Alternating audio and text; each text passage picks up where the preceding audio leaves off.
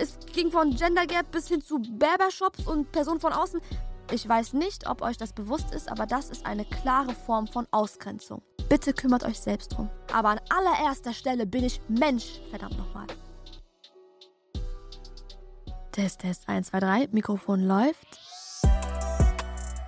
Wir sind hier bei Free Life Crisis, einem Podcast von mir, Parshad Esmaili, in Zusammenarbeit mit Funk.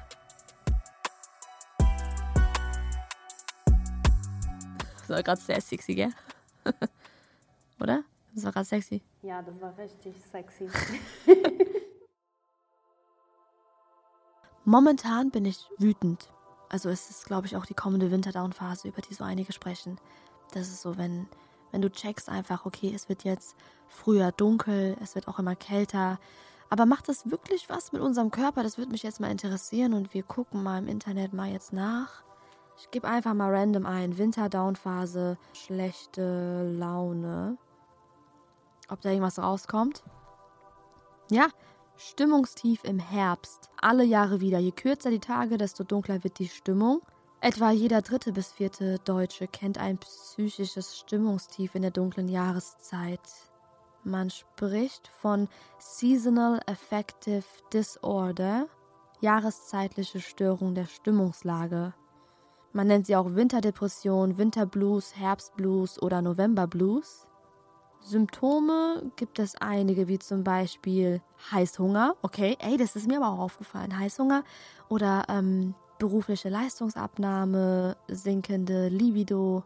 Okay, ich glaube, ich lese mich da später nochmal ein bisschen genauer ein. Aber was mir wirklich sehr, sehr schlechte Laune gemacht hat, vor allem letzte Woche, war eine Show, bei der ich zu Gast sein sollte.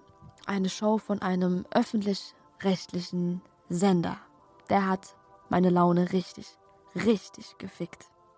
Thema heute: Ich bin keine Person von außen. Ich möchte dir jetzt hier bei dieser Folge über den Vorfall erzählen, der mir letzte Woche passiert ist. Ähm, ich hatte eine Anfrage bekommen gehabt, beziehungsweise mein Team und ich, mein Management und ich, hatten eine Anfrage bekommen gehabt von einem öffentlich-rechtlichen Sender, dessen Namen ich jetzt nicht erwähnen werde. Es war eine Show, bei der ich zu Gast sein sollte. Ich hätte einen Beitrag machen sollen, einen Gastbeitrag über das Thema Gender Gap. Das wäre auch mein erstes Mal in dieser Show von diesem öffentlich-rechtlichen Sender gewesen. Ich hätte so einen vier- bis fünfminütigen Gastbeitrag bekommen und ähm, wir hatten halt davor auch eine Videokonferenz vereinbart gehabt mit den Verantwortlichen. An dieser Stelle betone ich, es sind nicht die direkten Verantwortlichen von dem Sender selbst.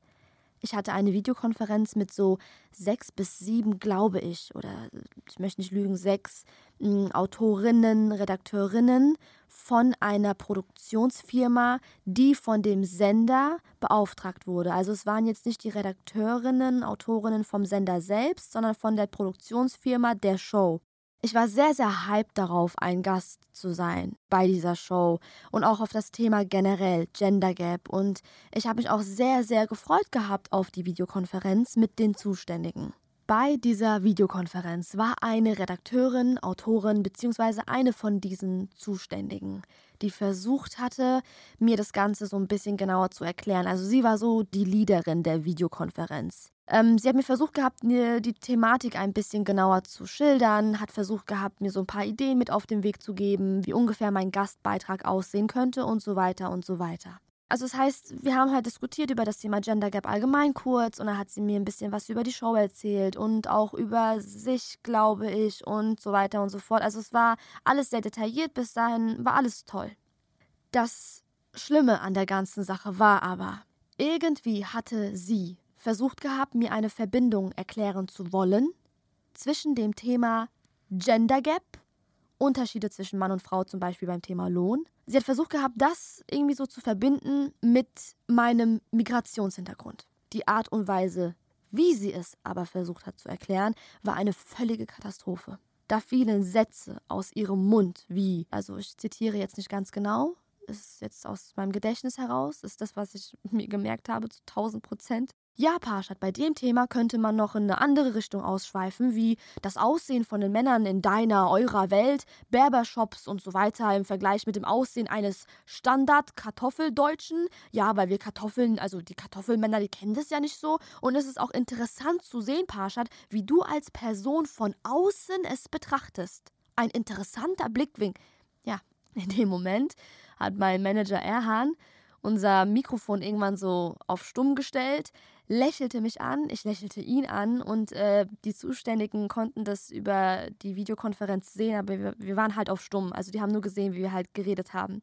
Er hat mich angelächelt und ähm, wir haben uns angeguckt und, und wir beide so, was, was geht hier gerade ab? 15 Minuten lang ist man komplett von dem Thema, von dem eigentlichen Thema Gender Gap komplett abgedriftet, da landet man mit ganz viel Habelü, Habelü hier und Habelü da auf Themen wie mein Migrationshintergrund, packt da richtig problematische Begriffe aus, Begrifflichkeiten, wie du als Person von außen. Wir haben uns angeguckt und dachten uns nur, was zur Hölle geht hier gerade ab? wer hat, wer will uns hier gerade verarschen? Was, was hat man sich ein bisschen mit mir als Person beschäftigt? Nein, ein bisschen mit, mit meinem Team beschäftigt. Nein, hat man recherchiert, dass ich, vor allem ich, mit sowas super, super sensibel bin, weil ich ja gerade aus meinem alten Beruf rausgegangen bin, weil ich das Gefühl hatte, ich war eine Person von außen. Hat man sich überhaupt damit beschäftigt, wie man aufmerksam ist, wie man äh, mit Leuten sprechen sollten, die einer anderen Kultur angehören? Also hat man sich damit beschäftigt, überhaupt sensibel zu sein? Nein, hat man nicht. Ganz Klar nicht. Ich war durch und durch geschockt. Ich kam mir maximal verarscht vor, Erhan auch, und vor allem habe ich gar nicht mehr gecheckt gehabt, ne? Nach diesen 15 Minuten Palaber von Gen, wirklich, es fing an bei Gender Gap und ging dann rüber bis hin zu allen problematischen Sachen. Ich habe gar nicht gecheckt gehabt. Was wollt ihr von mir gerade? Und was geht's hier jetzt eigentlich? Was soll ich in diesem Gastauftritt machen? Dann hat irgendwann Erhan das Mikrofon ähm, wieder angeschaltet, so nach drei Minuten Gespräch und nach allen What the fuck blicken und dann habe ich alle Beteiligten höflich gefragt mit einem etwas scharfen Ton: Hallo, ihr Lieben, also könnt ihr mir bitte erklären, was genau ihr von mir wollt? In dem Moment haben alle kurz gelacht und haben auch so fake gelächelt, kurz innen gehalten so. Und ich habe ihnen auch kurzes gegönnt. So, ich habe ihnen ganz kurz diesen Moment von Happiness gegeben, aber habe auch gemerkt, dass einige sehr nervös wurden, weil die gecheckt hatten, dass es uns sehr provoziert hat. Dann habe ich ihnen diesen Moment gegönnt und dann bewusst nach paar Sekunden provokant ihnen die Stirn geboten, indem ich einfach nur wiederholt habe, was alles gerade gefallen ist. Ich habe gesagt, ja, sorry Leute, wir waren erst bei Gender Gap, dann Barbershops, mein Background, Kartoffeln, ha ha ha ha ha ha ha. Ja, so ist halt meine Art gewesen. Ich wollte einfach wirklich nur noch wiederholen. Eine Autorin hat dann, so wie ich dann die folgende Situation einschätzen konnte, sie hat es dann gemerkt, dass sowohl Erhan als auch ich entsetzt waren. Diese Autorin meinte dann, hey Parshad, du bist keineswegs eine Person von außen. Und das Thema Gender Gap ist bei allen Kulturen vertreten. Die Redakteurin, die mich als Person von außen betrachtet hat und betitelt hat, hat dann so gut wie gar nichts mehr im weiteren Verlauf der Konferenz gesagt gehabt. Sie war dann still. Dann haben sich immer mehr Leute zu Wort gemeldet und haben mir das Gefühl gegeben, hey, ähm, guck mal, es geht gerade um das. Und dann habe ich auch erst verstanden, um was es ging. Es ging nie, nie, nie, nie, nie um meinen Migrationshintergrund. Ich weiß nicht, ob das vorher so von allen Beteiligten besprochen wurde, dass es vielleicht irgendein Denkanstoß sein könnte. Das war einfach eine komplette Katastrophe. Ich bin immer noch sehr aufgebracht über dieses Gespräch, weil es ist nicht das erste Mal, dass man mir ein Gefühl gibt, dass ich kein Teil der Gesellschaft bin oder werden kann oder keine Ahnung was. Ich meine, wie soll man sich fühlen, wenn man als eine Person von außen bezeichnet wird? Als Person von außen bin ich etwa nur wegen meines Backgrounds kein Teil vom Innersten? Ich bin hier geboren und lebe hier, bin aufgewachsen und ja, meine Eltern kommen aus dem Iran. Aber oh mein Gott, dass ich überhaupt meine Wurzeln und meine Nationalität erklären muss, mir wird schlecht. In meinem Kopf hat meiner Meinung nach diese Welt keine Grenzen, keine Grenzen. Mich macht es wütend, dass wir in einer Gesellschaft leben, in der man es sich so bequem machen muss, sein Gegenüber anhand seines Backgrounds, seiner Ethnie in Schubladen zu stecken, weil, Fun Fact, Achtung, liebe Redakteurin, mein Bruder nur weil du es dir so vorstellst, ist es nicht so. Der geht nicht jede Woche einmal in einen Barbershop. Das macht er nicht. Und um es jetzt mal mit deiner Sprache zu kommunizieren, was ich ja normalerweise nicht tue, auch nicht mal privat. Ich kenne ganz viele Kartoffeln, die zum Berber gehen. Kartoffel finde ich katastrophal. Müssen wir ernsthaft darüber reden, dass man nicht verallgemeinern sollte? Anscheinend sollten wir niemals aufhören, darüber zu reden. Außerdem bin ich viel mehr als das, was du dir vorstellst, liebe Redakteurin. Ich bin mehr als das, was dein Kopf sich vorstellt, wenn es um meine Kultur geht. Ich darf mal so ehrlich sein. Es gibt immer noch so viele da oben. Ich will nicht alle in einen Topf werfen, auf keinen Fall. Aber je mehr ich diesen Weg gehe, desto mehr begegne ich Leuten, mächtigen Leuten, große Leute, da oben, die zu konservativ sind in ihrem Denken und in ihrem Denkmuster, sich, sich null weiterentwickeln oder weiterentwickeln wollen. Ich bin frustriert. Ich bin wirklich über, überkrass frustriert. Ach. Ich bin Parshat Esmaili.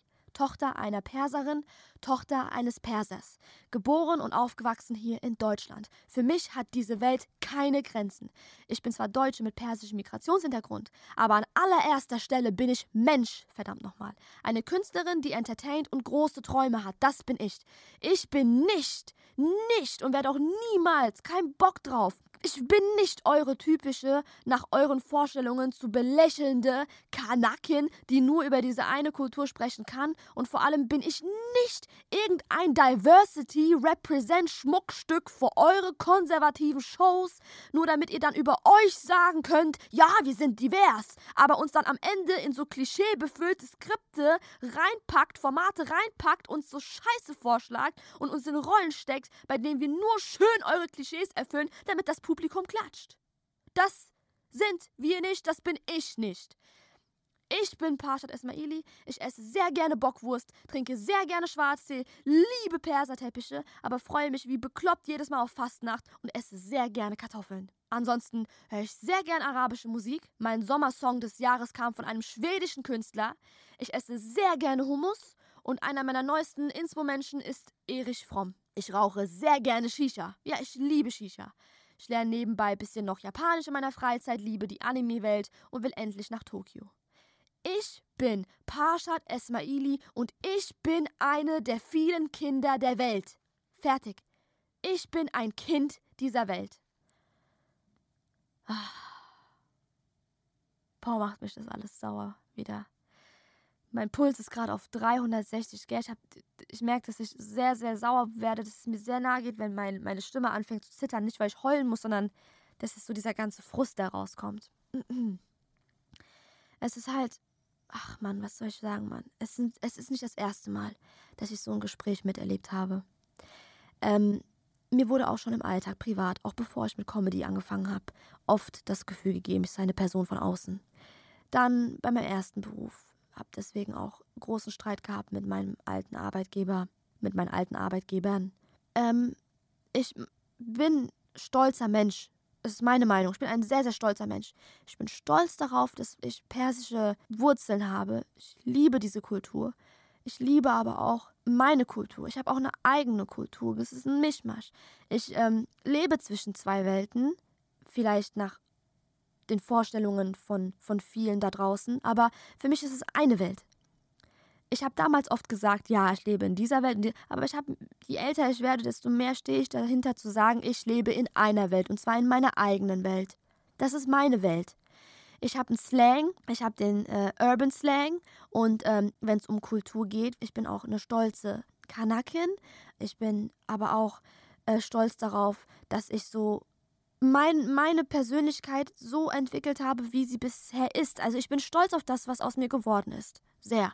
Ich bin es nur leid, dass man dann versucht, auch in meiner Persönlichkeit irgendwie Grenzen zu setzen oder mir Grenzen zu zeigen. Ich habe zwar einen anderen Blickwinkel als du vielleicht, liebe Redakteurin, aber ich bin keine Person von außen. Ich bin alles andere als das. Niemand ist eine Person von außen. Und es ist absolut beschämend, dass du, liebe Redakteurin, dir das Recht genommen hast, in dem Moment dich so einzustufen, als hättest du das Recht, über dein Gegenüber zu sagen, dass sie eine Person von außen sei. Was bist du dann angeblich? Eine Person von Inneren oder was? Du hast mich in dem Moment, liebe Redakteurin, einfach ausgegrenzt. Und das war dir nicht bewusst und du musst so viel lernen, liebe Redakteurin. Erhan hat natürlich das nicht auf sich sitzen lassen und wir haben darüber ganz, ganz viel geredet noch und weil Erhan war auch sehr, sehr verletzt. Wir waren beide sehr verletzt und sehr enttäuscht und sehr frustriert, weil wie gesagt, es ist nicht das erste Mal, dass wir sowas erleben. Und Erhan hat auch eine saftige, saftige E-Mail geschrieben und die lese ich jetzt hier vor. Die E-Mail ging an äh, die zuständigen RedakteurInnen und AutorInnen von der Produktionsfirma der in Auftrag gegebenen Show von diesem öffentlich-rechtlichen Sender. Ähm, der sehr, sehr schöner Betreff, den Erhan sich da ausgesucht hat, der heißt Denkanstoß. Guten Morgen, hm? Guten Morgen auch an alle anderen. Ich hoffe, allen geht es gut. Ich melde mich wie angekündigt mit Feedback bei euch zurück. Das Feedback wird diesmal allerdings leider anders ausfallen als wahrscheinlich erwartet. Mir ist extrem wichtig, dass alle, die im Call anwesend waren, diese Mail lesen. Wir sind bei dem Projekt Punkt, Punkt, Punkt nicht dabei. Die Begründung dafür ist auf das gemeinsame Meeting am hm zurückzuführen. Ich muss sagen, mir war es extrem unangenehm, derartig undurchdachte und unsensible Formulierungen im Call zu erfahren. Und das noch in Anwesenheit unserer 23 Jahre jungen Künstlerin Parshad. Es geht vor allem um Formulierungen wie Blick von außen und so weiter.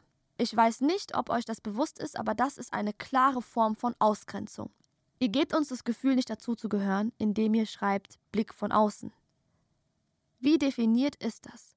Ab wann wirft man denn einen Blick von innen? Seht ihr uns nicht als Teil der Gesellschaft? Habt ihr nicht vorher recherchieren können, um zu sehen, dass wir in Deutschland geboren und aufgewachsen sind? Und selbst wenn wir nicht in Deutschland geboren wären, wäre das immer noch ziemlich unsensibel.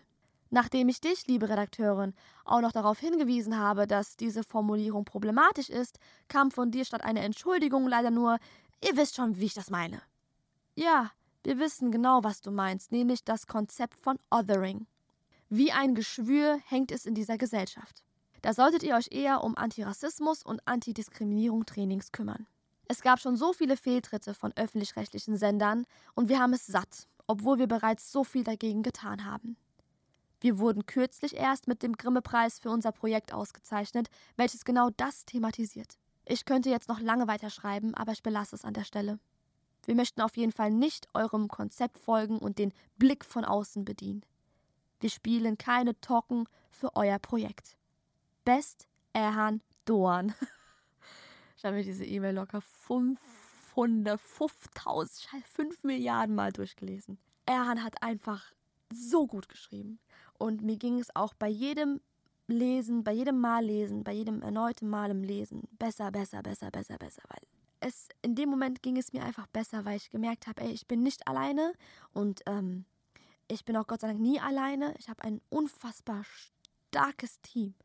Ich möchte nicht sagen Rücken, weil Rücken hört sich so an, wie als wären wir nicht, würden wir nicht zusammen miteinander interagieren, spielen, füreinander da sein. Ist eher so, ich habe einfach unfassbar starke Lehnen, ohne mich jetzt als irgendwie so eine Last darzustellen. Aber ich bin nicht allein und es tut gut und es hat und diese E-Mail war einfach durchdacht und es hat gepasst und es, es war nicht zu viel Larifari hier, auch nicht zu nett, auch nicht zu, zu ekelhaft. Es war professionell, es war, es war einfach die Wahrheit, Mann.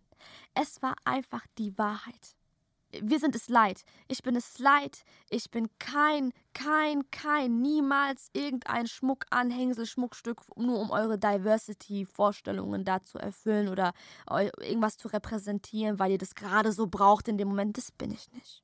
Dann hat Erhan zwei Stunden später nach dieser E-Mail einen Anruf bekommen von dem Chef der Redaktion, Produktionsfirma, ja genau, Redaktion, Produktionsfirma. Also nicht vom Sender selbst der Chef, sondern der Chef von den zuständigen Autorinnen und Redakteurinnen von dem Call. In dieser Mailbox-Nachricht ähm, hat der Chef sich ganz, ganz klar distanziert von dem Denkmuster, welches ähm, die Redakteurin da repräsentiert hat. Ob es jetzt ihr eigenes war oder von allen, das ist immer noch eine Frage, die ich mir sehr oft stelle. Ob sie jetzt vielleicht ähm, nur für sich geredet hat mit ihren eigenen Denkanstößen oder ob sie vorgeschickt wurde für, nach Absprache mit allen. Das ist ein Rätsel mir jetzt noch bis heute. Aber er hat sich ganz, ganz klar distanziert gehabt, der Chef. Was er dann gemacht hat, was ein sehr, sehr für mich unbedeutendes, lasches, unnötiges Verhalten ist, ist, Der Chef hat klar sich entschuldigt und alles drum und dran, aber dann hat er gesagt gehabt, Vorschlag gemacht. Anscheinend war es für ihn ein geiler Vorschlag. Ähm, er hat gesagt, ja, wie wäre es, wenn ihr mal so einen Workshop haltet bei uns über das Thema, damit wir sensibler werden, damit die Zuständigen sensibler werden, wie sollte man umgehen mit euch und das Ding ist so, ich denke mir in dem Moment, als ich das gehört habe, so, was erwartet der? Dass wir nichts zu tun haben, erstens. Zweitens, warum macht er das zu unserer Aufgabe? Wir haben euch darauf hingewiesen. Bitte kümmert euch selbst drum. Bitte. Ich habe Drehs. Erhan hat unfassbar viel zu tun. Ich habe meinen Kopf woanders. Wenn ich, mich, wenn ich euch nochmal auch persönlich sehe, ich werde anders verletzt sein. Wir haben euch diese Denkanstöße gegeben. Jetzt müsst ihr euch beweisen als Produktionsfirma eines öffentlich-rechtlichen Senders, dass ihr auch euren Verantwortungen nachgeht als Teil der Gesellschaft, der sich immer weiterentwickelnden Gesellschaft, die immer woker wird. Bitteschön, ihr habt Denkanstöße bekommen? Macht. Heide, macht. Kümmert euch selbst drum. Wir kommen jetzt zu einem kleinen Gedankenspiel ähm, damit du, falls du es dir nicht vorstellen kannst, mein Brü, so eine ungefähre Idee hast, wie ich mich in diesem Moment, als man mich als eine Person von außen bezeichnete, mit dem Blick von außen, die ganze Scheiße, wie ich mich gefühlt habe. Ähm, damit du dir das so vorstellen kannst, malen wir zusammen mal ein Gemälde in unseren Köpfen, das ich jetzt versuche zu beschreiben. Also das, was ich gefühlt habe, versuche ich dir jetzt zu beschreiben und wir malen, das mäßig malen nach Zahlen im Kopf. Okay, hat gar keinen Sinn gemacht, weil ich habe keine Zahlen und du auch nicht, aber du weißt, was ich meine. Okay, lass uns die Augen schließen. Ich habe jetzt auch gerade meine Augen zu. Wir sehen eine ganz, ganz große weiße Leinwand. Ich habe mir jetzt eine große Leinwand ausgesucht, weil das ist für mich kein kleines Bild in meinem Kopf. Es ist ein Bild, das ähm, auch immer größer wird. Diese Leinwand wird immer, immer größer, weil, wie gesagt, je mehr ich mich mit mit so ein paar Leuten oder ein paar Sachen beschäftige von der Branche, desto mehr merke ich, dass das doch einen, einen sehr, sehr großen Raum einnimmt, mein, mein Schmerz in der Richtung. Große weiße Leinwand. Wir nehmen die Farbe Schwarz als Grundierung. Schwarz ist einer meiner Lieblingsfarben. Nicht jetzt denken, dass ich jetzt voll anfangs jetzt in die Trauerphase will. Nein, das möchte ich jetzt nicht. Schwarz ist die Grundierung. Ein schönes, mattes Schwarz. Ich bin unten gezeichnet, also unten an der Leinwand am Boden, da als ähm, so ein Strich. Weibchen bin ich gezeichnet. Ähm, ich habe einen Luftballon in der Hand und schaue in den Himmel. Da oben habe ich jetzt noch so einen billigen Himmel gezeichnet mit so Wolkensticker. Oben sind auch ganz, ganz viele Luftballons an den Wolken.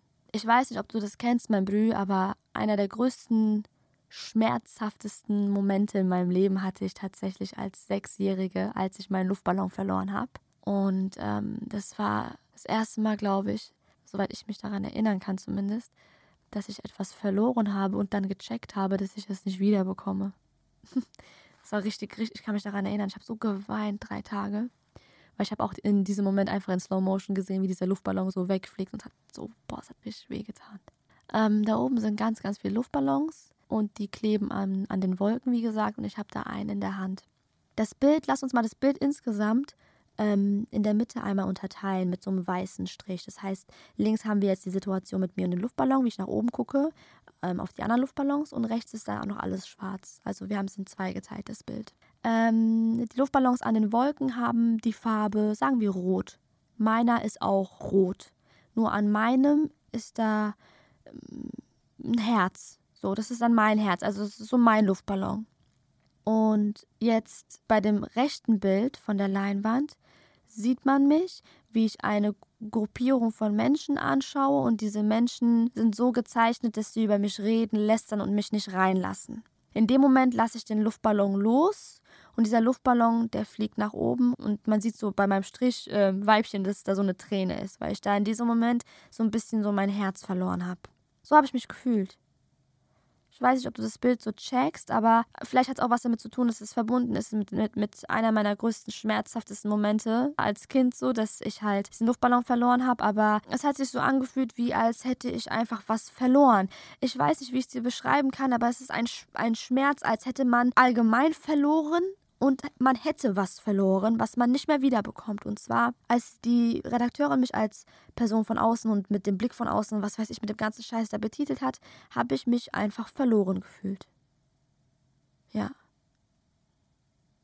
Und ich glaube, das war leider leider nicht das letzte Mal. Was ich mir wünsche von dieser Szene sind sehr, sehr viele Dinge. Wir Menschen sind doch viel mehr als das, was, womit wir geboren sind, mit unserer Ethnie, mit unserem Kulturkreis. Meiner Meinung nach, also nicht falsch verstehen, man kann selbstverständlich stolz drauf sein, woher man kommt. Aber ich persönlich möchte keine Klischees mehr in dieser Szene, Comedy, Entertainment, Fernseh, Showbranche mehr erfüllen. Keine verachtenden, keine herabwürdigenden Witze, Formate, Beiträge über alle Kulturen dieser Welt. Ich bin es leid, dass man aufgrund veralteter Klischees von konservativen Köpfen so viele Menschen mit Background unterschätzt und ihnen keine größeren Bühnen bietet. Ich bin es maximal leid. Dieses Business ist in so vielen Hinsichten in ihren Ansichten verrostet stehen geblieben. Es kotzt mich an. Ich habe mir geschworen, für meine NachfolgerInnen deshalb ordentlich mitzumischen. Und ich werde verdammt nochmal ordentlich mitmischen. Versprochen. Ich hoffe, dass sich die Zuständigen der Produktionsfirma, der Redaktion, dass die sich sensibilisieren weiterhin auf das Thema. Oder überhaupt, was heißt weiterhin überhaupt sensibilisieren? Wie sollte man mit People of Color umgehen? Was können wir tun, damit die Grenzen, Klischees in dieser Showbranche verschwinden so langsam? Damit meine ich jetzt nicht, dass man überhaupt nicht mehr mit seiner Ethnie auf der Bühne stehen kann und Witze machen kann. Nein, das meine ich nicht. Ich meine nur, wir sind kein, wir sind nicht, wie gesagt, eure Anhänger und wir sind nicht eure Clowns und wir sind so viel mehr und ich bin auch so viel mehr. Und ich kann es immer und immer wieder nur sagen, ne? Aber ich bin keine Person von außen, ich habe auch keinen Blick von außen. Ich bin genauso ein Kind dieser Welt wie alle anderen Menschen da draußen. Danke fürs Zuhören. Mögen deine Ohren nicht schmerzen. Frühlife Crisis ist ein Podcast von mir, Parshad Esmaili, in Zusammenarbeit mit Funk. Executive Producer Erhan Doan. Redaktion ZDF Johanna Hoppe. Redaktion Funk Jella Ritzen. Tonschnitt und Sounddesign Marianna Andrade Koch, Musik Severin Pschera.